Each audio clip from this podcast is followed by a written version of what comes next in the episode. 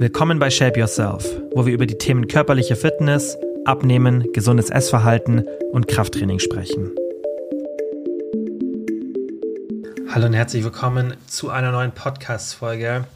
Im heutigen QA wird es unter anderem darum gehen, ob Süßstoffe den Geschmack verändern, was aus evolutionsbiologischer Sicht attraktive Körpermerkmale bei Frauen sind und, weil gerade sehr, sehr viele krank sind, wie man nach einer Krankheit wieder ins Training startet.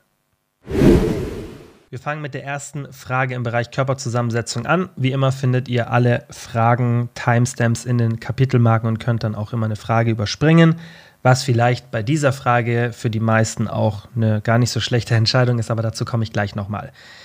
Die Frage war, entspricht das Schönheitsideal auf Instagram in Klammern unter Frauen, also durchtrainiert, Sixpack und so weiter, auch dem Ideal der Männer? Ganz wichtig, evolutionäre Psychologie, das ist nicht mein Spezialgebiet, aber ich habe Grundkenntnisse. Ich finde das Thema schon immer sehr, sehr spannend und ihr wisst, wir sprechen hier auch immer mal wieder um, über das Thema Evolution und welche Auswirkungen das auch auf unser Verhalten in Bezug auf unsere körperliche Fitness hat, also Ernährung, Aktivität und so weiter, weil wir da einfach super viel ableiten können.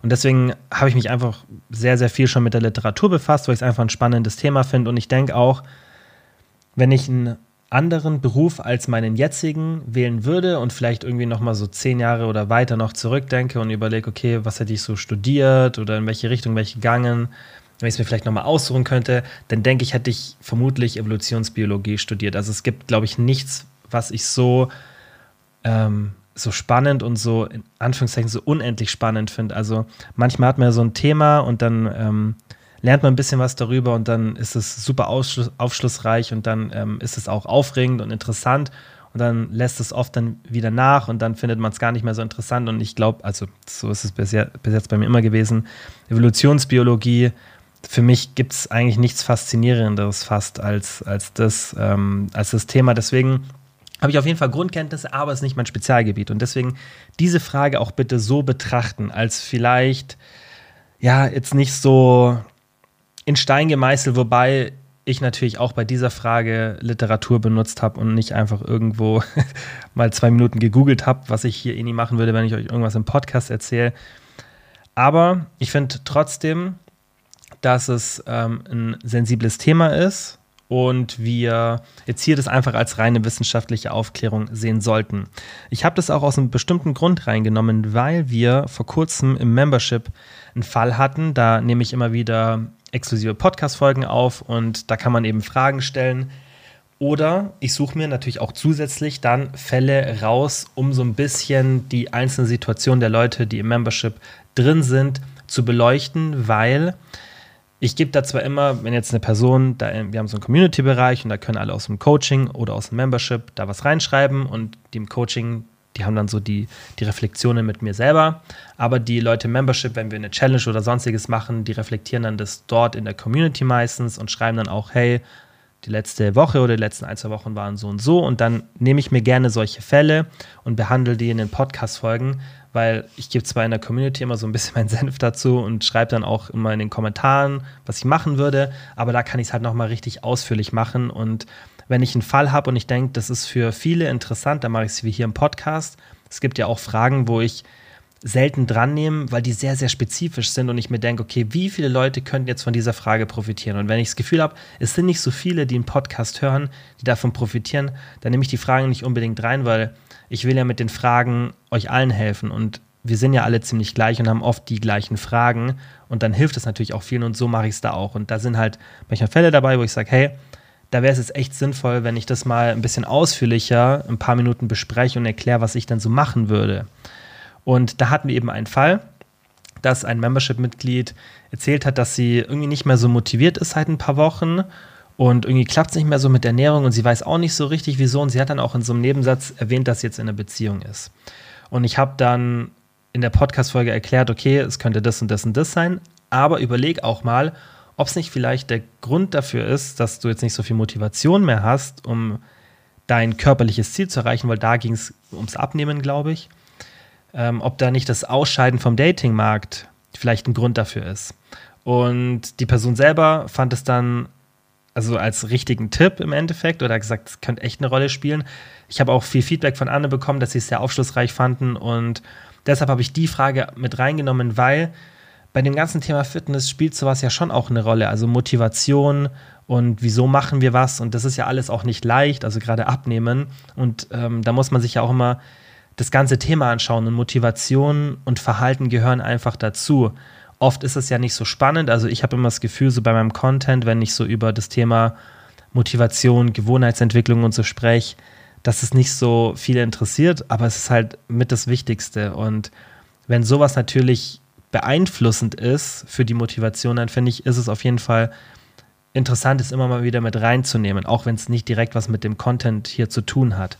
Und deswegen wollte ich das mal mit reinnehmen.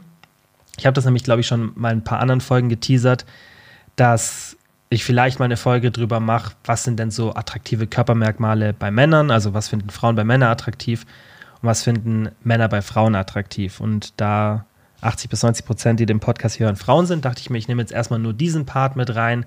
Vielleicht gibt es mal eine Rundumfolge. Mal schauen.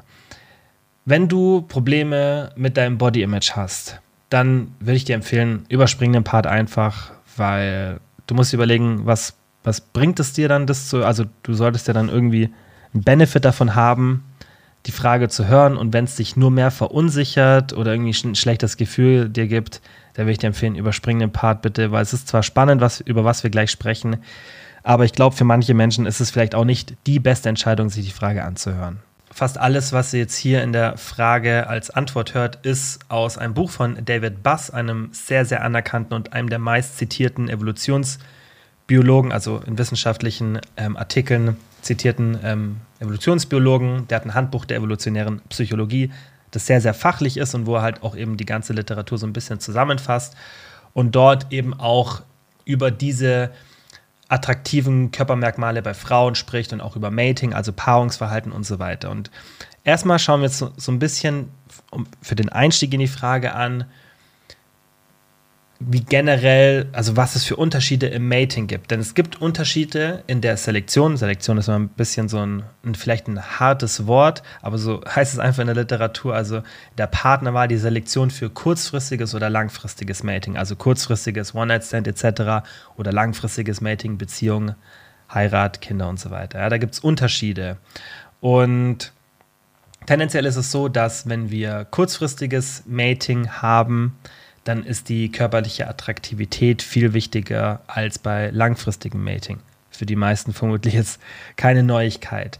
Alles, was sich so auf die Persönlichkeit bezieht, das lassen wir weg, weil das den Rahmen sprengen würde. Es geht jetzt ja hier wirklich nur um körperliche Attribute und nicht um alles andere. Deswegen geht es jetzt hier auch hauptsächlich um die Auswirkungen von kurzfristigem Mating, weil beim langfristigen Mating spielt die Attraktivität auf jeden Fall auch eine Rolle, aber sie ist halt beim kurzfristigen Mating viel, viel relevanter.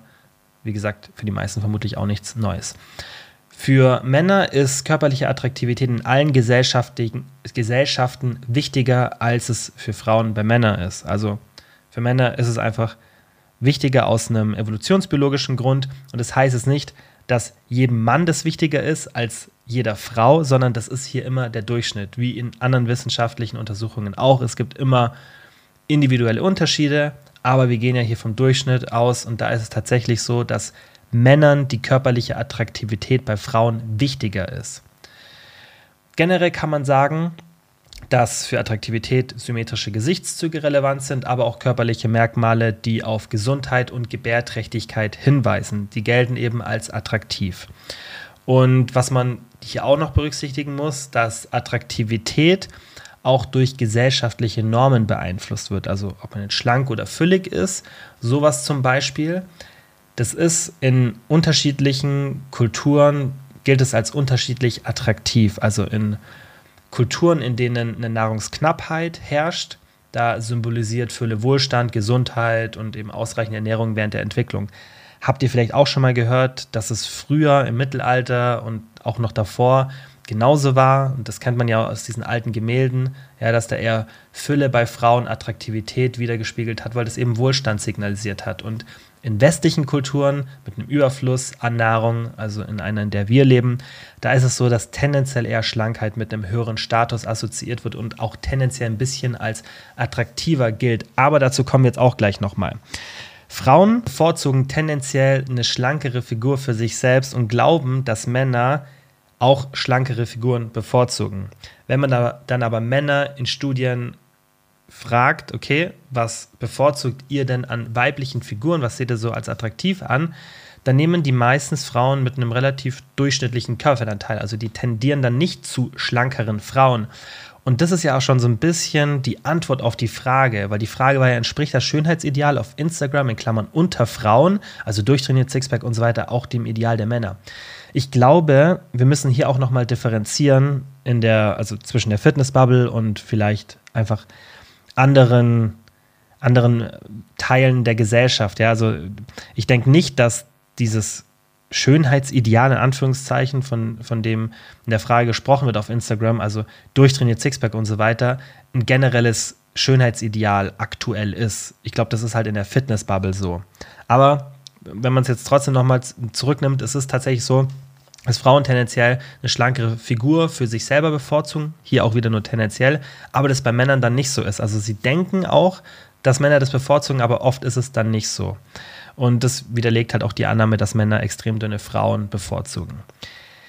Dennoch gibt es, wenn es hier so viele Unterschiede gibt, über alle Gesellschaften Eigenschaften, die als universell als attraktiv gelten. Und das sind Nummer eins, reine und glatte Haut, Symmetrie in Körper und Gesicht und niedriges Verhältnis von Taille zu Hüfte von 0,7. Und das ist ganz wichtig, unabhängig vom Körperfettanteil. Und das ist, glaube ich, auch relativ spannend zu hören. Also hier geht es nicht darum, wie der Körperfettanteil insgesamt ist, sondern einfach, dass dieses Taille zu Hüfte-Verhältnis eben in einem niedrigen Verhältnis ist. Und wieso ist es so? Ja, also was die Evolutionsbiologie vermutet ist, mit Ende der Pubertät beginnt eben die Fettverteilung in der Hüfte. Das ist tatsächlich so. Und das führt dann zu einem niedrigeren Verhältnis von Taille zu Hüfte, weil eben die Taille gleich schmal bleibt erstmal, aber die Hüfte deutlich breiter wird. Und das signalisiert eben Geschlechtsreife, weil das eben erst nach der Pubertät hauptsächlich passiert. Und das ist vermutlich ein Grund, wieso diese, dieses Taille-zu-Hüft-Verhältnis für die Attraktivität wichtig ist, weil das im eben einfach Gebärträchtigkeit signalisiert. Und so als Beispiel, um das mal in Zahlen zu sehen, wenn jetzt eine Taille einen Umfang von 70 Zentimetern hat, hätte halt die Hüfte einen Umfang von 100 Zentimetern. Das ist so dieses Verhältnis, was als attraktivstes tendenziell in der Literatur betrachtet wird. Dann gibt es noch sowas wie volle Lippen, volles Haar. Ja, aber das hat jetzt nicht so viel mit dem Körper zu tun. Aber vermutlich auch Sachen, die jetzt nicht zum ersten Mal hört. Was ganz interessant ist, bei Frauen ist es so, dass sie tendenziell bei Männern auf das Verhältnis von Schultern zu Taille achten und bei Männern eben so, dass dieses Hüft- zu Taille-Verhältnis relevant ist. Aber auch hier, wie gesagt, der Körperanteil spielt dann nicht so eine große Rolle, sondern es geht hier um das Verhältnis, wie so oft ähm, bei körperlicher Attraktivität. Es ist einfach super, super unterschiedlich. Also das sieht man hier schon, dass es kulturelle Unterschiede gibt, es gibt individuelle Unterschiede und Schönheit liegt im Auge des Betrachters. Der Spruch, das stimmt ja schon, weil es tatsächlich so ist. Es gibt hier große Unterschiede. Es gibt schon universelle Eigenschaften, die als attraktiv gelten, wie jetzt gerade besprochen, Symmetrie in Körper und Gesicht, ähm, das Teile-zu-Hüft-Verhältnis. Aber was definitiv nicht so ist, dass, wenn man in die Literatur schaut, dass dann Männer schlankere Frauen bevorzugen, wie du jetzt hier in der Frage ja gemutmaßt hast. Ich denke, man muss hier wirklich auch noch mal ein bisschen rausgehen aus der Fitnessbubble und auch dann so ein bisschen in den Mainstream schauen und da sieht man ja auch, dass sich sowas extrem verändern kann, wo vielleicht noch vor, keine Ahnung, 15 Jahren so dieser typische Paris Hilton schlanke Look vermutlich das Schönheitsideal auch für viele Frauen war, war es dann vor fünf Jahren Kim Kardashian, was auf jeden Fall ganz, an, also ganz andere körperliche Merkmale ähm, sind. Und ich denke, hier muss man dann wirklich immer diese, diese gesellschaftlichen äh, Unterschiede mit reinnehmen oder Veränderungen. Aber es gibt trotzdem es gibt trotzdem generelle Eigenschaften, wie gesagt, Verhältnis von Teile zur Hüfte oder Symmetrie in Körper und Gesicht. Und ähm, das sind einfach Sachen, die, die relativ universell sind und die auch was mit Evolution zu tun haben.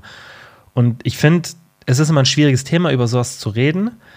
Aber im Endeffekt, ich finde es immer sehr schade, weil es soll ja nicht wertend sein, sondern es ist einfach nur eine Wahrheit. Also Evolutionsbiologie ist nichts, was irgendwas mit, mit Wertung oder gut oder schlecht zu tun hat, sondern Evolutionsbiologie ist einfach eine Wissenschaft, die wie jede Wissenschaft die Wahrheit ist. Also bei Wissenschaft geht es ja nur darum, die Wahrheit rauszufinden. Und der Evolutionsbiologie ist es relativ scheißegal, was für eine Wertung das verursacht das, das Themengebiet kann nichts dafür. Aber ich habe oft das Gefühl, dass es so als was Negatives dargestellt wird, auch wenn man jetzt über sowas spricht und solche wissenschaftlichen Fakten einfach auch klar darlegt. Weil natürlich kann man dann immer mutmaßen, woher das kommt, aber wenn das auch wirklich gut kontrollierte Studien sind und man hier auch zum Beispiel sieht, hey, wenn dann das Argument kommt, ja, das ist eine gesellschaftliche Norm und bla bla bla, aber wenn es dann halt wissenschaftliche Untersuchungen gibt, wo man wirklich sieht, das hat nichts mit gesellschaftlichen Normen zu tun, weil man vielleicht auch mal in indigene Völker geht und so weiter und mal schaut, was die attraktiv finden und dann wirklich mal weggeht von gesellschaftlichen ähm, Konventionen und dann einfach sieht, dass, dass Evolutionsbiologie einfach Evolution ist und einfach nichts mit, nichts mit Wertung zu tun hat und auch nichts Künstliches oder irgendwie ja, äh, so künstlich kreiertes ist, sondern das ist halt einfach Selektion, die sich ähm, über Jahrtausende, Jahrmillionen, Jahrmillionen in unserem Gehirn entwickelt hat. Und ich denke, deswegen sollte man das Thema einfach versuchen, objektiv zu sehen, wenn einem das schwerfällt. Deswegen habe ich am Anfang gesagt, die Frage vielleicht skippen, dann sollte man das machen, aber man sollte nicht der Evolutionsbiologie die Schuld dafür geben und das Thema irgendwie so, ja, ich weiß nicht, ich habe manchmal das Gefühl, dass heutzutage oft Themen, die halt nicht so angenehm, aber leider wahr sind, aus dem Weg gegangen wird und ich glaube, das hilft niemandem weiter. Also wenn jetzt zum Beispiel wir hier über sowas reden, ja, also wir, wir können das nicht verändern, dass zum Beispiel eine Symmetrie im Körper oder auch im Gesicht ein relevanter Faktor für Attraktivität ist. Heißt nicht, dass nicht Schönheit trotzdem im, im Auge des Betrachters liegt, aber wir, wir können einfach manche wissenschaftlichen Wahrheiten, die dann irgendwie so ähm, zu verneinen, nur weil das vielleicht gerade auf uns nicht zutrifft, ja, weil man selber vielleicht kein perfekt symmetrisches Gesicht hat oder keine perfekt glatte Haut oder sonstiges, dann, dann kann ja die, die, da kann die Evolutionsbiologie und, und die Wahrheit nichts dafür. Also ich hoffe, ihr versteht, was ich meine. Ich, ich denke, so Themen ähm, wenn man irgendwie ein Problem damit hat, dann soll man sich einfach den, den Content dazu nicht reinziehen. Aber die, also die Evolutionsbiologie an sich dann dafür verantwortlich zu machen, dass man damit nicht klarkommt, ist, glaube ich, nicht richtig. Und deswegen würde ich euch auch hier als Tipp geben in Zukunft, wenn ihr mit so Themen, wenn euch sowas belastet, dann versucht erstmal rauszufinden, warum belastet es mich, kann ich da irgendwas dagegen machen, dass es mich vielleicht in Zukunft nicht mehr belastet und wenn ich vielleicht auf dem Weg bin, das herauszufinden, dann natürlich macht es Sinn, einfach für mich mal selber zu entscheiden, setze ich mich dann solchen Informationen aus oder nicht. Und das ist ja eine freie Entscheidung, die man selber treffen kann und die man auch treffen kann aufgrund von Erfahrungen. Wenn man merkt, hey, ich bin vielleicht mit meinem Body-Image noch nicht da, wo ich sein will, aber wenn ich mir sowas anhöre, dann belastet mich das nicht, ähm, vielleicht hilft es mir sogar das ein bisschen objektiver zu sehen und vielleicht nicht so subjektiv, so dass es was mit mir zu tun hat, sondern dass es einfach nur einfach nur Biologie ist. Vielleicht hilft einem das auch. Aber ich denke, da muss man das dann für sich selber einfach rausfinden, was einem gut tut und was nicht.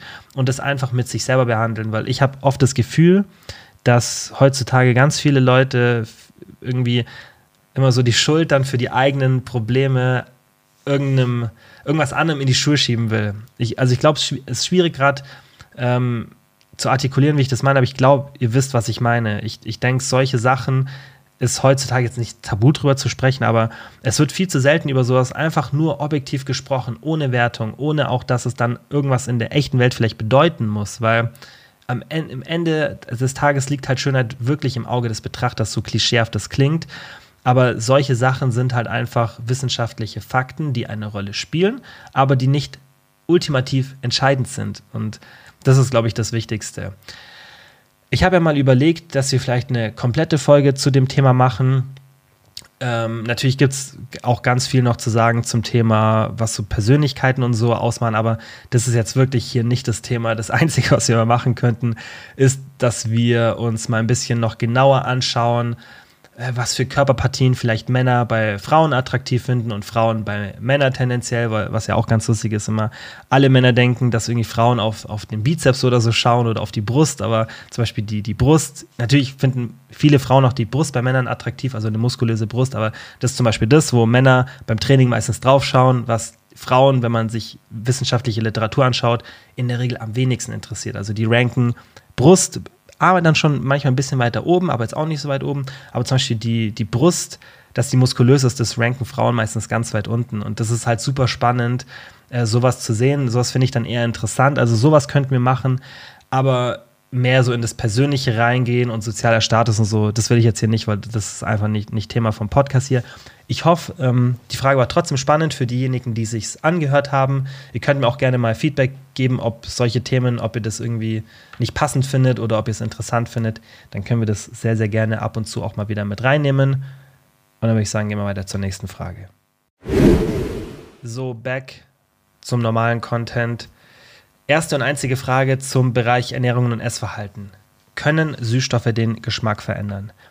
Wer mir auf Instagram folgt, hat heute, Mittwoch, 17. Januar, in meiner Story gesehen, dass ich darüber schon mal gesprochen habe, über Süßstoff, aber auch ein bisschen so über Gewichtsverlust und Süßstoff haben wir hier auch schon drüber gesprochen.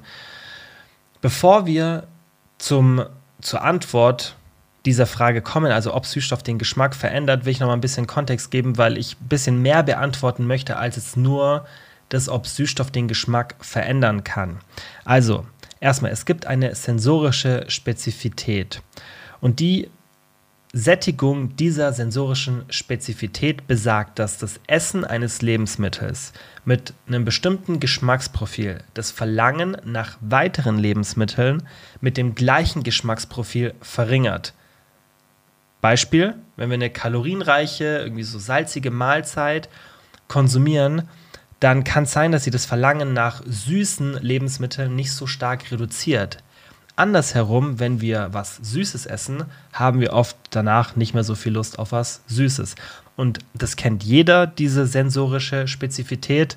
Buffet-Effekt, reden wir oft drüber, dass wenn man irgendwas Salziges isst, was Herzhaftes, dass man dann danach oft noch Platz hat für einen Nachtisch. Es gibt ja so diese typischen Sprüche, irgendwie man hat einen zweiten Magen für einen Nachtisch und so weiter, diese ganzen Allmann-Sprüche, die kennt ihr sicher und das ist, das ist tatsächlich so. Also wir können tatsächlich dann nochmal mehr Kalorien aufnehmen. Das liegt eben an dieser sensorischen Spezifität. Und die können wir uns jetzt auch mal in Bezug auf Süßstoffkonsum anschauen, weil ich fand das ganz interessant, das hier nochmal mit reinzunehmen, weil das hat jetzt zwar nichts damit zu tun, ob das den Geschmack verändert, aber wir können da schon so ein bisschen eine Parallele ziehen. Also, eine Studie von Rogers und Kollegen aus dem Jahr 2020, die hat sich angeschaut, was passiert denn, wenn wir Süßstoff konsumieren in Bezug auf diese sensorische Spezifität. Und da hat man gesehen, umso ähnlicher der Geschmack ist, desto weniger von einem bestimmten Lebensmittel wurde danach konsumiert. Und Süßstoffe helfen also tendenziell eher, als dass sie mehr Lust auf Süßes machen. Weil diese Behauptung wird ja oft aufgestellt, dass Süßstoff irgendwie Heißhunger macht. Das war auch super spannend. Ich habe in meiner Story das als Umfrage gepostet und ich schaue mal gerade rein. Live. Ja. Ich habe geschrieben, denkt ihr, dass Süßstoffe den Hunger anregen kann? Süßstoff den Hunger anregen kann, so rum was. Und habe eine Abstimmung gemacht. 48% haben Ja gesagt, 52% haben Nein gesagt. Also Viele denken, dass Süßstoff den Hunger anregen kann, aber wir wissen halt aus wissenschaftlichen Untersuchungen, dass dem nicht so ist. Heutzutage wird immer wieder erzählt, Insulin steigt an und bla bla bla. Lasst euch wirklich da nicht verunsichern. Auch der Blutzuckerspiegel steigt nicht an und das ist auch ein Mythos, dass wenn der Blutzuckerspiegel stark hochgeht und runter crasht, dass ihr dann super viel Heißhunger bekommt. Also selbst dann würde das nicht bedeuten, dass wir Hunger bekommen. Und ich finde es immer ganz lustig, man denkt, also die Leute, die euch sowas erzählen, die haben, finde ich, so ein bisschen so eine Arroganz gegenüber der Genialität von unserem Körper. Und es ist nicht so, dass wir unseren Körper austricksen können und der kriegt da Süßstoff rein und denkt dann, oh, jetzt ist hier Zucker angekommen. Also natürlich ist es gar nicht falsch, diese Behauptung aufzustellen, aber wenn man sich eigentlich mit, dem, mit, der, mit der Komplexität des Körpers und auch der Sättigung und so weiter auskennt, dann finde ich, ist es ein bisschen, ja, also wie gesagt, ist es ein bisschen so, ähm, wie sagt man es so, man würdigt nicht die Genialität des Körpers, als ob der das nicht checkt, dass da keine Energie ankommt. So, das, der Körper hat sich über ja, Millionen entwickelt und musste herausfinden, was liefert mir Energie und was nicht und welche Systeme muss ich jetzt anschmeißen, muss ich jetzt Insulin transportieren und so weiter. Und dann zu denken, dass hier ähm, auf einmal Süßstoff da irgendwie einen tatsächlich extremen physiologischen Anstieg ähm, verursacht. Natürlich gibt es auch sowas wie einen Nocebo-Effekt, aber das ist ein anderes Thema. Ist, finde ich, ein bisschen ja, herabwürdigend gegenüber, wie gesagt, der Genialität vom Körper. Und wir haben wissenschaftliche Untersuchungen dazu, dass es eben nicht so ist. Also lasst euch nicht einreden, dass euer Hunger durch Süßstoffkonsum steigt. Was natürlich man jetzt irgendwie mutmaßen könnte, dass wenn man jetzt sagt, hey, aber ich bemerke bei mir irgendwie, wenn ich irgendwas trinke, so mit Süßstoff, dann kriege ich Hunger, irgendwie was zu essen, dann müsstest du mal vielleicht überlegen, hast du vielleicht einen Nocebo-Effekt, weil du denkst, dass es so ist, oder ist es vielleicht so, dass du dann immer, wenn du Süßstoff konsumierst, das tendenziell auch mit Essen verbindest und das dann eher was mit deinem Verhalten zu tun hat, aber nicht vielleicht physiologisch was mit dem Süßstoff, weil das wissen wir eben aus Studien, dass dem nicht so ist und dass wir tendenziell, jetzt mal als Beispiel, wenn wir ein Getränk trinken, das Zero ist, also ohne Kalorien, und es hat einen Apfelgeschmack und wir haben danach einen Apfel und man fragt uns, wie viel Lust hast du jetzt auf den Apfel, haben wir weniger Lust auf den Apfel, als wenn wir nur ein Glas Wasser getrunken hätten. Das ist das, was sie im Endeffekt in der Studie gemacht haben. Das heißt, das Verlangen nach Süßem steigt nicht. Jetzt aber, was ja eigentlich die Frage war, was passiert mit dem Geschmack? Verändern da Süßstoffe den Geschmack? Und da kann man definitiv, definitiv sagen, ja, weil Geschmacksknospen sind adaptiv. Und das kennt jeder, weil die meisten haben schon mal so eine Phase gehabt, in der sie extrem viel Salz genommen haben. Also ich habe schon so viel mit Leuten drüber gesprochen und es ist eigentlich immer, finde ich, ganz lustig, dass viele diese Phase hatten und dann eine Zeit lang extrem viel Salz benutzt haben und sich dann irgendwann dabei erwischt haben und sich das wieder abgewöhnt haben. Das heißt, ja, da habt ihr auch schon die erste Antwort. Die Geschmacksknospen sind in beide Richtungen adaptiv. Ihr könnt euch das auch wieder abgewöhnen. Ich kenne es von mir selber. Ich hatte auch mal so eine Phase, da habe ich so krass gesalzen, habe mir immer so ein Stückchen, immer ein bisschen, bisschen, bisschen mehr. Nicht so, dass es von einem auf den anderen Tag unangenehm ist, sondern immer ein bisschen und ein bisschen mehr. Und dann irgendwann habe ich so einen krassen Salzkonsum gehabt. Also ich war auch so jemand, ich habe das Essen bekommen, habe schon davor gesalzen. Und das ist was, was man sich ja auch angewöhnen kann. Und das hat auch was mit dem Geschmack zu tun. Und das ist auch bei Süßstoffkonsum so. Und das ist auch ganz lustig, wenn man mal so. Also ich habe schon mal so Videoclips gesehen, wo die den Hadza, diese, dieser ähm, Jäger- und Sammlerstamm, der noch aktiv ist, wo man denen so Süßigkeiten aus unserer Zivilisation, aus unserer Gesellschaft mitgebracht hat und die sind mit dieser Süße und dem extrem sauren gar nicht klargekommen. Natürlich haben die auch sehr, sehr süße Sachen wie Honig und so weiter, aber halt nicht in, die, in diesem Maß und nicht so komprimiert und für die ist es dann auch so extrem süß. Also die sind natürlich auch was ganz anderes gewöhnt. Oder wenn jetzt jemand aus Indien zu uns kommt, wo die ganz, ganz viel Gewürze und extrem viel Geschmack haben und dann kommen die zu uns und dann essen die vielleicht äh, irgendwas, was vielleicht Vergleichbares, was es nicht hochverarbeitet ist und dann denken die, ja, das schmeckt ganz schön plain. Also man kann sich das definitiv angewöhnen, man kann es aber auch wieder so ein bisschen rückgewöhnen und das ähm, habe ich schon oft in persönlicher Betreuung, jetzt zum Beispiel im Coaching oder sonst wo, mit Süßstoffkonsum erlebt, dass wir das auch schön wieder runtergeschraubt haben und dass man sich auch sehr, sehr gut wieder an weniger Süße ähm, gewöhnen kann. Und ich sehe das oft auf Instagram, dass Leute wirklich dann extrem viel Süßstoff benutzen. Und nicht, dass es irgendwie schädlich wäre, weil dazu haben wir eigentlich genug Datenlage, dass wir ja, dass, dass wir eigentlich wirklich schwierig zu viel Süßstoff konsumieren können, aber manche Leute reagieren, habe ich das Gefühl, immer ein bisschen sensibel darauf und es kommt natürlich auch immer darauf an, wie viel Süßstoff ist dann in einem bestimmten Produkt drinnen. Und es wird dann fast nie deklariert, weil das natürlich Geschäftsgeheimnisse sind.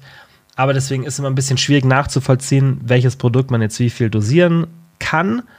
Und deswegen würde ich empfehlen, das einfach nicht zu übertreiben, weil die Süßstoffprodukte, die wir konsumieren, die reichen, wenn man da ein bisschen ähm, was davon nimmt. Und das, da muss man nicht übertreiben und zehn Scoops von allem nehmen, sondern einfach ein bisschen was und das einfach langsam reduzieren. Also ihr könnt euch an diesen süßen Geschmack gewöhnen, aber ihr verändert den nicht dauerhaft. Also ihr könnt es auch wieder rückgängig machen und deswegen ist es, finde ich, kann man das Thema auch relativ entspannt sehen, wenn du gerade dich selber in so einer Situation erkennst und merkst, ey, bei mir muss alles immer so richtig krass süß sein und alles andere schmeckt plain für mich, dann reduzier es doch langsam. Mach's nicht so, dass du von heute auf morgen die Dosis halbierst, sondern immer ein ganz bisschen weniger. Ganz bisschen weniger. Alle zwei Tage, alle drei Tage, dann kriegst du das relativ schnell runter, weil das ist ja wie mit dem Salz. Jeder kennt es, wenn man sich mal das Essen versalzen hat. Das, wenn man sich so schnell steigert, dann merkt man das natürlich. Aber wenn man das ganz, ganz langsam macht, dann kommt man schon dahin, dass man extrem viel Salz konsumieren kann. Aber so von heute auf morgen, genauso wie mit, mit dem Reduzieren, klappt es nicht. Also macht es einfach langsam, Stück für Stück. Und dann kannst du das auch wieder zurückgewöhnen. Also ja, der, Süß äh, der Geschmack kann sich durch Süßstoff verändern, aber durch alles ähm, kann sich der Schmacks Geschmack so ein bisschen verändern. Und das Gute ist, wir können es auch relativ entspannt wieder rückgängig machen. Zwei Fragen jetzt zum Thema Aktivität, Krafttraining und Cardio. Die erste war, wie sollte ich nach drei Wochen Erkältung ins Training starten und wie sollte ich meine Ernährung anpassen?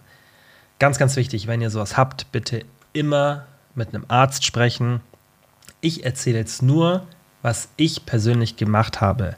Wenn ihr krank seid, wenn ihr irgendwie Fieber habt oder Bronchitis oder irgendwas, dann sprecht wirklich bitte mit eurem Arzt, wenn ihr euch nicht sicher seid. Das ist ein ernstes Thema. Man sollte keine Herzmuskelentzündung ähm, riskieren. Man sollte auch nicht ähm, riskieren, andere Leute anzustecken. Also da vielleicht auch so ein bisschen an die anderen Leute denken. Und hier einfach wirklich warten, bis ihr gesund seid. Wenn ihr wieder gesund seid, das war jetzt hier auch die Frage, wie sollte ich nach drei Wochen Erkältung ins Training starten wie sollte ich meine Ernährung anpassen? Also Ernährung anpassen gibt eigentlich keinen Grund, außer du hast vielleicht gemerkt, hey, die drei Wochen, ich war echt nicht so aktiv und ich habe auch ein bisschen mehr gegessen, vielleicht ein bisschen mehr Comfort Food und ich merke, hey, ich habe vielleicht ein bisschen zugenommen und ich will es wieder abnehmen, dann könntest du dir überlegen, ob du die Kalorien ein bisschen wieder reduzierst. Dann kommt natürlich die Frage, okay, aber soll ich meine Kalorien reduzieren, weil ich will ja eigentlich die verlorene Muskelmasse wieder aufbauen. Also, wenn du so ein Detraining hattest, dann wirst du auch im Defizit Muskeln aufbauen. Aber ich würde dir empfehlen, erstmal die Kalorien nicht unbedingt zu reduzieren, weil du wirst deinem Körper auch nicht einem erneuten Stress aussetzen. Und ein Defizit ist einfach eine Art von Stress. Und wenn wir krank sind, ist das Wichtigste, dass wir unseren Körper nicht stressen. Also Stress kann körperlich sein, irgendwie so Saunagänge hat man ja auch früher mal gemacht, um das rauszuschwitzen, was eigentlich das Schlimmste ist. Wenn, natürlich, wenn es ein kurzer, ganz kurzer Saunagang ist und der einen vielleicht sogar ein bisschen entspannt und es auch nicht so heiß ist, Vielleicht ein anderes Thema. Aber normal ist Sauna eine Art von Stress. Heißt nicht, dass es negativ ist. Nicht jeder Stress, haben wir auch schon hier im Podcast besprochen, ja, ist negativ. Aber Stress sollte man auf jeden Fall meiden und zu viel Stress. Und eine Art von Defizit ist eine Art von Stress. Und wenn wir nicht erkältet sind, dann können wir den Stress handeln. Das ist oft gar kein Problem. Aber wenn wir erkältet sind, sollten wir erstmal alles dafür machen, auch danach, dass unser Immunsystem einfach wieder so ein bisschen auf Trab kommen kann, dass wir einfach wieder regenerieren. Und da macht es dann nicht so viel Sinn, in einem Defizit zu sein. Ich würde dir deswegen empfehlen, ernährungstechnisch erstmal neutrale Kalorienbilanz für die ersten ein, zwei Wochen. Dann wirst du sehen, körperlich pendelt sich das meistens auch wieder ein. Also gerade optisch gesehen auch. Dann füllen sich die Glykogenspeicher wieder. Siehst du optisch oft dann ganz anders schon wieder aus. Einfach mal ein bisschen warten. Lass deinen Körper doch einfach mal zwei Wochen wieder ein bisschen ankommen. Und wenn du dann sagst, hey, ich fühle mich immer noch nicht so wohl optisch. Ich habe vielleicht echt irgendwie jetzt über die drei Wochen ein halbes Kilo zugenommen oder was auch immer. Dann kannst du sagen, hey, jetzt ähm, habe ich irgendwie mal zwei, drei Wochen auf einer neutralen Kalorienbilanz mich aufgehalten. Dann gehe ich ins Defizit. Also erstmal Empfehlung wäre neutrale Kalorienbilanz und sonst wieder alles wieder vormachen. Thema Training, ja, also so habe ich es jetzt auch gemacht. Ich war jetzt auch vor kurzem krank über Neujahr und ich mache es dann immer so. Ich warte erstmal, wenn ich das Gefühl habe, ich kann heute vielleicht trainieren, dann warte ich im Zweifel immer einen Tag länger. Weil das bringt mir, also was bringt es mir jetzt unbedingt so extrem früh trainieren zu gehen? Ich bin aber auch persönlich für mich kein Freund davon, ewig lange zu warten, weil ich die Erfahrung gemacht habe, wenn ich ein bisschen früher wieder Sport mache, anstatt ewig zu warten, dann hilft es auch, mein Immunsystem ein bisschen leichten Push zu geben und ähm, einfach so ein bisschen meinen Stoffwechsel wieder, mein, meinen ganzen Körper so in Schwung zu bringen und mich einfach auch aktiver und besser zu fühlen. Und ähm, mir hilft es einfach, schneller wieder gesund zu werden. Das ist individuell, aber ich mache das auch wirklich nur dann, wenn ich das Gefühl habe, ey, eigentlich bin ich jetzt so zu 90 Prozent wieder fit.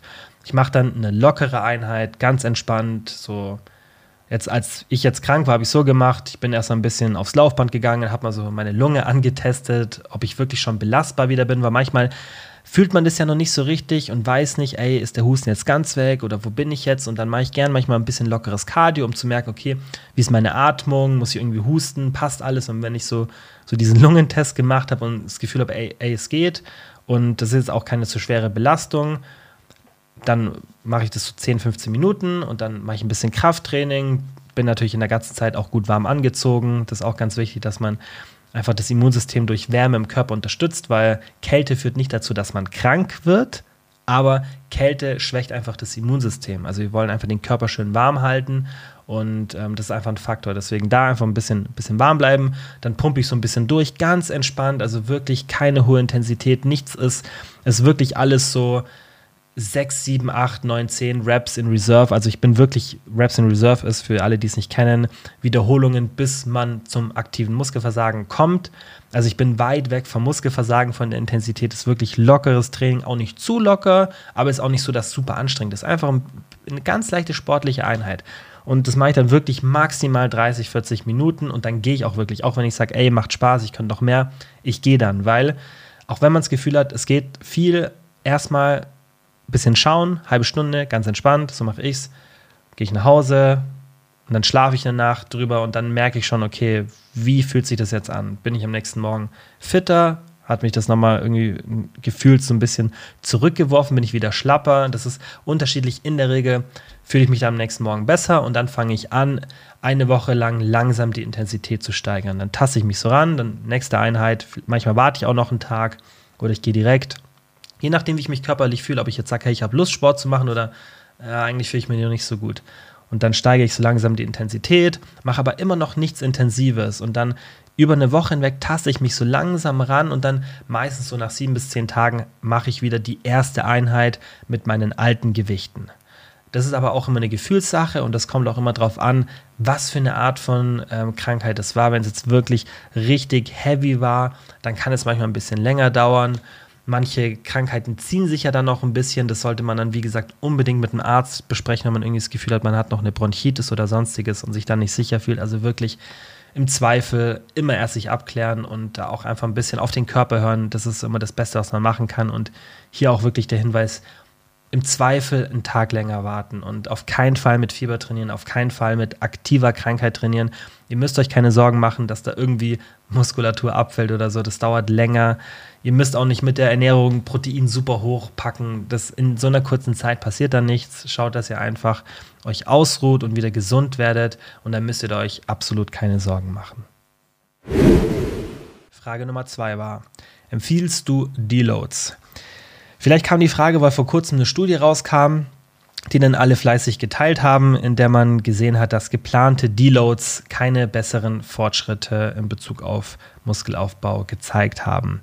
Und was man jetzt hier aus der Studie ableiten kann, ist das, was ich schon seit Jahren empfehle, dass man Deloads per Autoregulation durchführt. Also nicht sagt, jede vierte Woche muss ein Deload da sein, jede achte Woche muss ein Deload da sein, sondern dass man es einfach nach Gefühl macht. Wenn ich das Gefühl habe, irgendwo so im Raum zwischen vier und acht Wochen, finde ich immer, ist ein ganz guter Zeitraum.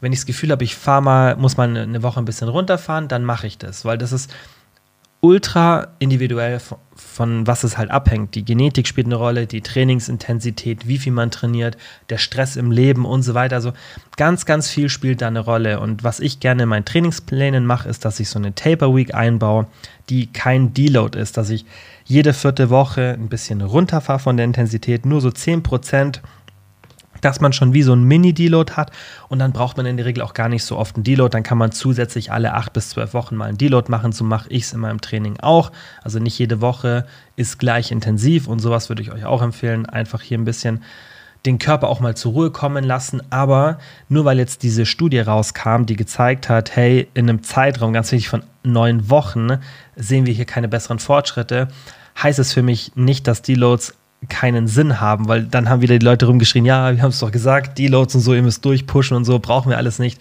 Das ist meiner Meinung nach Bullshit, weil das ist nur ein kurzer Zeitraum und hier wird halt auch vernachlässigt, wie trainieren denn die Leute in einer bestimmten Zeit. Also wenn ich super intensiv trainiere und super viel Volumen mache, ist es ja ein anderes Szenario, als wenn ich ein bisschen weniger mache. Und das ist einfach super individuell. Manche Leute brauchen einfach ein bisschen mehr Erholung, manche weniger. Das sieht man auch im Profisport, ja, dass manche Leute einfach viel, viel mehr Trainingsvolumen vertragen können als andere. Und das hängt dann nicht immer nur vom Lifestyle ab, sondern auch von der Genetik. Das ist einfach super, super unterschiedlich. Und hier muss man halt auch auf sich selber schauen und in gewissen Phasen per Autoregulation mal eine Woche ruhiger zu machen, um dann wieder bessere Fortschritte zu machen, ist auf jeden Fall empfehlenswert. Und deswegen würde ich sagen, ähm, ja, auf jeden Fall, ich empfehle Deloads, aber nicht als Muss, sondern per Autoregulation, so wie schon immer, dass man, wenn man das Gefühl hat, boah, irgendwie alles gerade so ein bisschen schlapp und träge, Gewichte gehen nicht mehr hoch oder gehen sogar runter und ich habe auch gar keinen Bock mehr aufs Training, alles fühlt sich so schwer an.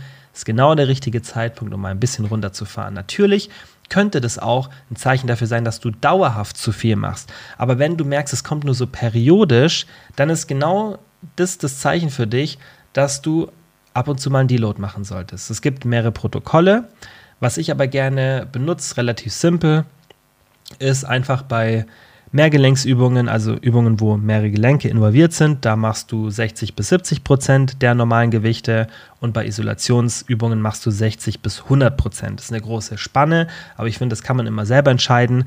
Mache ich jetzt hier bei den Isolationsübungen auch wirklich einen kompletten Deload, gerade wenn man so Gelenkschmerzen hat, vielleicht auch so ein bisschen, dann macht es Sinn, hier auch mal runterzugehen, wenn man sagt, ey, es ist einfach nur so eine körperliche Erschöpfung also ich bin einfach nur so ein bisschen körperlich erschöpft, dann muss man jetzt beim Bizeps Curl nicht unbedingt runtergehen, weil das trägt nicht so signifikant zur körperlichen Erschöpfung bei.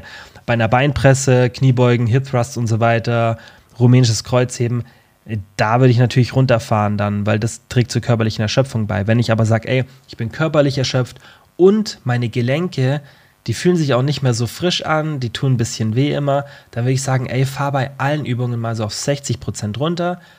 Ganz wichtig beim Deload, dann bei diesem Szenario würde ich auch alle Sätze machen. Ja, also nicht das Volumen auch noch runterschrauben, weil man könnte auch sagen, hey, ich mache einen Deload mit fast gleicher Intensität oder ja, ein bisschen weniger Intensität, aber auch ein bisschen weniger Volumen. Und ich finde es ganz gut, wenn man das Volumen ein bisschen höher hält, weil dann kann man auch noch mal ein bisschen die äh, Technik trainieren, weil man damit weniger Gewicht sich bewegt und dann kann man auch noch mal hier und da ein bisschen was optimieren und hat einfach genug Sätze, um das zu machen und pumpt so ein bisschen den Muskel durch, bleibt in der Bewegung, aber nimmt halt eine super geringe Intensität und dann vielleicht hier und da mal einen Satz weniger machen, aber sonst am Volumen nicht so viel rumschrauben und das ist eigentlich alles. Also Deloads ist nicht ein so super komplexes Thema und sollte finde ich auch nicht so ja immer so als richtig oder falsch deklariert werden. Das ist, wie gesagt, individuell und ähm, mal eine Woche runterzufahren vom Trainingspensum ist was, was den meisten Leuten hilft und was auch definitiv meiner Meinung nach empfehlenswert ist. Letzte Frage zum Thema Schlaf und Stress. Habe ich bewusst hier reingepackt und nicht zum Thema Ernährung, ähm, weil Supplemente für mich in der Regel nicht so viel mit Ernährung zu tun haben. Und zwar war die Frage, gewöhnt sich der Körper an die Einnahme von Ashwagandha? Also Ashwagandha haben die meisten vermutlich schon mal gehört, weil der Hype ist ja gerade extrem in der Fitnessbranche. Das wird wieder so als Wundermittel verkauft, so wie Kreatin. Kreatin ist cool, also versteht mich nicht falsch. Ähm, ich nehme selber auch Kreatin schon jahrelang. Aber es wird halt immer ein bisschen übertrieben. Ich nehme halt Kreatin, weil es super günstig ist und ähm, weil dann der, also der Cost-Benefit ist einfach da. Wenn das jetzt super, super teuer wäre, dann würde ich sagen, okay, tendenziell ein bisschen Benefits, dann müsste man überlegen, will ich dieses finanzielle Investment tätigen oder nicht. Und ich finde, man muss halt nicht für alles Geld ausgeben, was dann vielleicht gar keinen Effekt hat. Es ist nicht so, dass bei Kreatin so ist, aber ich finde, Kreatin ist so ein No-Brainer. Es kostet wenig, es hat fast gar keine Nebenwirkungen, in Anführungs-, also es soll jetzt nicht so klingen, als hätte es Nebenwirkungen, aber die einzige Nebenwirkung ist, dass manche Leute das vom Magen her nicht so gut vertragen, aber da könnte man dann sagen, ey, einfach ein bisschen weniger nehmen oder die Dosis aufteilen. Wenn man aber da gar keine Nebenwirkungen verspürt am Magen, dann ist es, finde ich, ein No-Brainer, weil es super günstig ist und potenziell schon gute Effekte hat. Aber Ashwagandha ist eben auch so wie Kreatin, das wird so krass gehypt und die Leute erzählen dann, ja, Muskelaufbau, extreme Effekte und so weiter, obwohl es die Literatur halt null hergibt. Also die gesamte Literatur nur so ein bisschen Anzeichen Anzeichen darauf hat, finde ich, kann man nicht immer sagen, ey, kauft euch jetzt für das kostet ja dann schon Ashwagandha in der Regel, glaube ich, so 20, 30 Euro im Monat, wenn man so Standarddosis nimmt von einem, von einem qualitativ hochwertigen Hersteller. Ähm, dann muss man sich halt überlegen, ja, ist es das wert? Also nochmal jetzt zurück. Was ist Ashwagandha, bevor ich mich jetzt hier weiter reinrede? Was ist Ashwagandha? Das ist ein ähm, Kraut der Ayurveda-Medizin und es wird auch als ähm, Adaptogen eingestuft. Also es kann potenziell dem Hör Körper helfen, mit Stress umzugehen. Und so wird es auch meistens beworben oder beschrieben, dass es halt Stress und ähm, Stress verbessert, ähm, Schlaf verbessert, Anxiety nimmt und die Studien zeigen hier auch eine positive Tendenz. Also gerade bei Anxiety, bei Stress und Schlaf nicht so krass, aber bei Anxiety ähm, zeigt Ashwagandha schon eine ganz gute Tendenz. Man sollte die Effekte aber nicht überschätzen. Und beim Thema Muskelaufbau, da gibt es ähm, keine hinreichenden Nachweise, meiner Meinung nach nicht ausreichend, dass man sagen kann, ey, Ashwagandha ist jetzt das Muskelaufbausupplement, weil es Cortisol verringert und es ist der Gegenspieler von Testosteron und so weiter. Das sind immer so, ja, das sind so schön, ähm, so schön simplifizierte Aussagen von Leuten, die einfach Cortisol nicht verstehen. Cortisol ist hochkomplex, Cortisol ist nicht negativ und nur weil ein Supplement Cortisol verringert, heißt es nicht, dass dann sofort ähm, irgendwie Anxiety weniger wird oder Testosteron besser wird, weil das hochkomplex ist und da darf man dann nicht so simpel denken. Also Cortisol ist nicht dieses böse Hormon, ähm, wie es oft deklariert wird. Chronisches Cortisol, das ist nicht gut. Aber ähm, immer Cortisol zu verringern, wenn es nicht chronisch hoch ist, ist gar nicht so empfehlenswert, weil Cortisol brauchen wir. Das ist ein sehr, sehr wichtiges und sehr, sehr gutes Hormon. Also ja, Muskelaufbau sehe ich jetzt die Effekte nicht so, aber jetzt die eigentliche Frage, gewöhnt sich der Körper an die Einnahme von Ashwagandha? Was so tendenziell die Dosierung in Studien ist, sind irgendwas zwischen 120 und 5000 Milligramm pro Tag, eine große, große Range. Was aber in den meisten guten randomisierten Studien benutzt wird, sind 600 Milligramm, 300 Gramm, äh, Milligramm morgens, 300 Milligramm abends, das ist so die gängigste Dosis. Man kann es aber auch auf einmal nehmen. Also ich will mir jetzt nicht so viel Gedanken machen. Ich nehme aktuell auch Ashwagandha und ich nehme es einmal am Abend. Also ähm, ja, kann man auch aufteilen, aber ich mache es nicht. Und ich nehme 600 Milligramm, ich persönlich. Jetzt ist die Frage Gewöhnung. Es ist aktuell noch unklar, ob Ashwagandha bei längerem täglichen Gebrauch an Wirksamkeit verliert. Es kann sein, ja, weil Ashwagandha Auswirkungen auf die Übertragung von Neurotransmittern hat, dass es mit der Zeit nicht mehr so gut wirkt. Aber es ist nur in der Theorie so. Das ist noch nicht bewiesen. Und dann gibt es auch von sehr, sehr großen Podcasts Aussagen, dass unbedingt Ashwagandha pausiert werden sollte, obwohl wir da noch nicht so viel Datenlage dazu haben, eigentlich gar keine. Und deswegen kann man es noch nicht sagen. Es ist unbekannt, ob man es pausieren sollte oder vielleicht nur ein paar Tage pro Woche, um die langfristige Effektivität zu verbessern. Ich denke, dass es auf jeden Fall nicht schädlich ist. Es kann dann halt sein, dass es nicht mehr so gut wirkt. Das ist der Mechanismus, der eben vermutet wird, aber den haben wir auch noch nicht bewiesen. Und ich mache es so, dass ich es tatsächlich ab und zu nicht nehme, weil die Frage ist halt auch, warum nehme ich es in einer bestimmten Phase? Also du musst ja auch fragen, was willst du jetzt mit Ashwagandha erreichen? Und ich mache es halt gerne dann, wenn ich wirklich Phasen habe mit sehr, sehr viel Stress, wobei ich auch da versuche, es einfach zu reduzieren. Also es finde ich dann keine Ausrede zu sagen, ich habe jetzt viel Stress, knall ich mir Ashwagandha rein. Das ist eigentlich nicht die Lösung. Und das ist was, wo ich sage, das ist so meine größte Hürde in meiner Persönlichkeit, mit der ich, also die ich lernen muss zu verändern. Und zwar ist es Stressmanagement. Und da bin ich, also ich bin, bin echt gerade auf einem richtig guten Weg, ohne Produktivität einzubüßen, bin ich deutlich entspannter, weil ich einfach wirklich viel dafür gemacht habe und mich viel reflektiert habe und da einfach versuche, mein Stresslevel runterzufahren und auch zu verstehen, dass ich produktiver bin und mehr hinkriege, wenn ich mich selber nicht so stress. Heißt nicht, dass ich irgendwie weniger arbeite oder so, aber das, was ich dann mache, mache ich mit weniger Stress, mit weniger Hektik, mit weniger Druck. Und das ist echt, also ist echt ein krasses Gefühl, wenn man das mal, wenn man das mal hinbekommt. Aber ich sag's euch, es war ein langer, langer Weg, ähm, dahin zu kommen. Aber das ist eher die Lösung. Und deswegen mache ich so, dass wenn ich Phasen habe, wo ich dann vielleicht mal trotzdem sehr, sehr viel Stress habe, weil manchmal life happens und man kann nicht jeden Stressfaktor reduzieren und man kann nicht immer sagen, ich nehme jetzt wie im Stoizismus alles ganz, ganz entspannt und ähm, ja, das ist natürlich das Ziel, was auch ich habe, aber manchmal kriegt man das mental einfach nicht hin.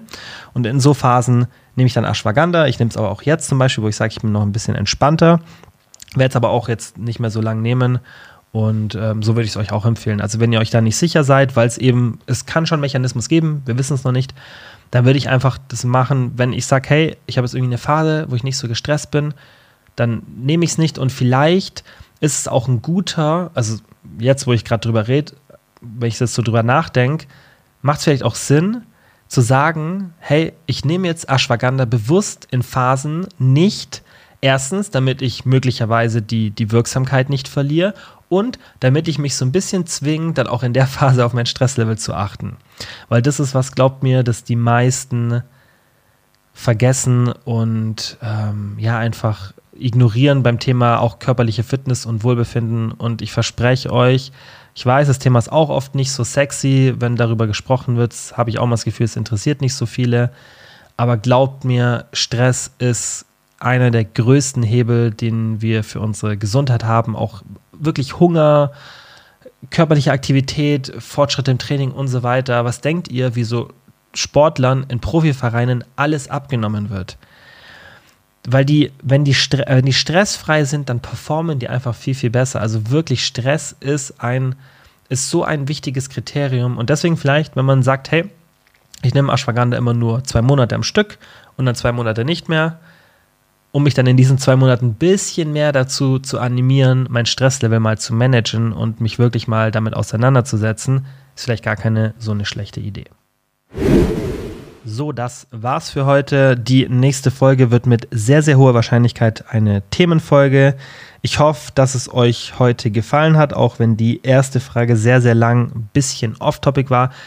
Gebt mir immer sehr, sehr gerne Feedback. Das könnt ihr entweder über die Spotify ähm, Fragen- und Antworten-Funktion, heißt sie, glaube ich, es gibt leider nur in der Spotify-App, machen. Oder ihr schreibt mir eine Instagram-DM, da habt ihr eigentlich eh so den, den besten und direkten Draht zu mir, falls ihr mir irgendwie ähm, Feedback geben wollt oder, oder Wünsche habt für den Podcast. Und dann sage ich wie immer vielen, vielen Dank für eure Aufmerksamkeit und fürs Zuhören und wir hören uns beim nächsten Mal wieder. Ciao.